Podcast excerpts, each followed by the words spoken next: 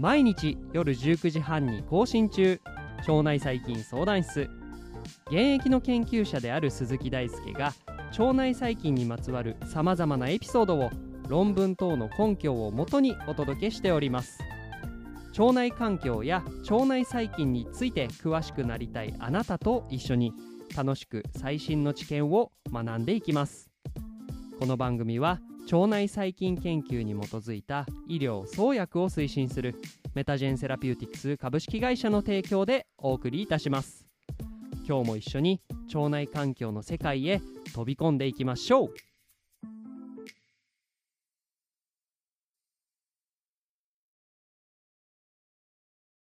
ということで皆さんこんばんは。本日はエピソード332ということでえ今週はですねエピジェネティクスと腸内細菌に的を絞ったお話をしているわけなんですけれどえエピジェネティクスにおいてヒストン就職昨日お話しした内容と並んで重要な DNA のメチル化について今回はお話をしていきます。このエピソードは生物物理の、創設記事であるエピジェネティクス制御におけるメチル化 DNA の認識というですね記事をもとに、お話をしていきますので、こちら、より詳細に知りたい方は概要欄の参考文献からチェックしてみてください。まずは DNA のメチル化ということなんですけれどこれ自体の意味について深掘りをしていきます。まずですねメチル化というのは何かというとそれはですね、まあ、メチル基が結合することですね。でメチル基とはどういうものかというと炭素1つに対して水素が3つつながったような官能基となります。まあ、有機化学ではよく、まあ、その品質するようなえ分子の部位、まあ、今回で言うとメチル基だし、まあ、前回で言うとアセチル基とかいろいろさまざまなですね、えーまあ、原子弾って言ったらいいのかな、まあ、分子のグループがあるわけなんですけれど、まあ、今回はですねその中でもメチル基という、えー、官能基が重要になってきます。で、まあ、このメチル基はですね、え、メタンと非常に、えじゅえ、深い関わりがあるというかほぼそのままで、え、メタンに対して何々いるというですね、え、設備字をつけると、まあ、官能基になってメチル基という名前になります。まあ、例えばアセチル基とかベンジル基とか、まあ、ある分子が官能基として、えー、振る舞ったりとかある分子につながる場合には何々いるという言葉がついて、えー、官能基の名前になるで今回の場合で言うとメタン CH4 がですね官能基となって H が1つ抜けた CH3 としてメチル基が DNA にくっつくということをですね DNA メチル化と呼ぶわけです。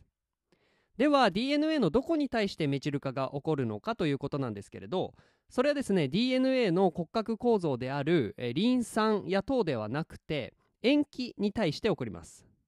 中でも CPG アイランドにおけるシトシンに対してですねこのメチル化が起こるんですけれど CPG アイランドまた新しい言葉が出てきました。これはですねシトシン、えー、フォスフェイトグアニンアイランドと、まあ、正式に言うと、えー、こういう言葉になるんですけれどこれはですねシトシンとグアニンの塩基配列、まあ、この2つの塩基配列が他の領域と比較して高頻度に検出されるような領域のことを CPG アイランドと呼んでいてえ特にですね CG 配列が高頻度なところにおけるシトシンに対してメチル化が起こるというのがですね重要になってきます。なので、まあ、今回 DNA のメチル化と呼んでいますがより具体的に言うのであればゲノム上の CPG アイランド CG 配列が高頻度に検出される領域のシトシンに対してメチル基が、えー、付加すると、まあ、そういうことを DNA のメチル化と今回は呼んでいます。でこれによって遺伝子の発現量制御が行われたりするんですけれど、まあ、具体的にはメチル化された DNA の領域を認識するタンパク質が結合して、まあ、それによって染色体構造が変化したりとか転写抑制をする因子がやってきたりするというのがですねエピジェネティックな遺伝子発現量制御において DNA メチル化が重要になってくるゆえになっています。でここで重要なのが DNA の特定の領域がどのようにメチル化されているのか。すなわち DNA のメチル化パターンが、えどのようにですね継承されていくのかということになります。まあ、この継承を別の言い方で言いますと細胞分裂の際に DNA のメチル化パターンがどのように上細胞、まあ、娘細胞のえ、まあ、次の世代の細胞の DNA に受け継がれるのかということですよね。で、まあ、DNA ポリメラーゼの反保存的複製という仕組みでは塩基配列の相補性例えばアデニンだったらチミンとグアニンだったらシトシンが相方であるようなこういう相補性に従って DNA の複製を行っていきます。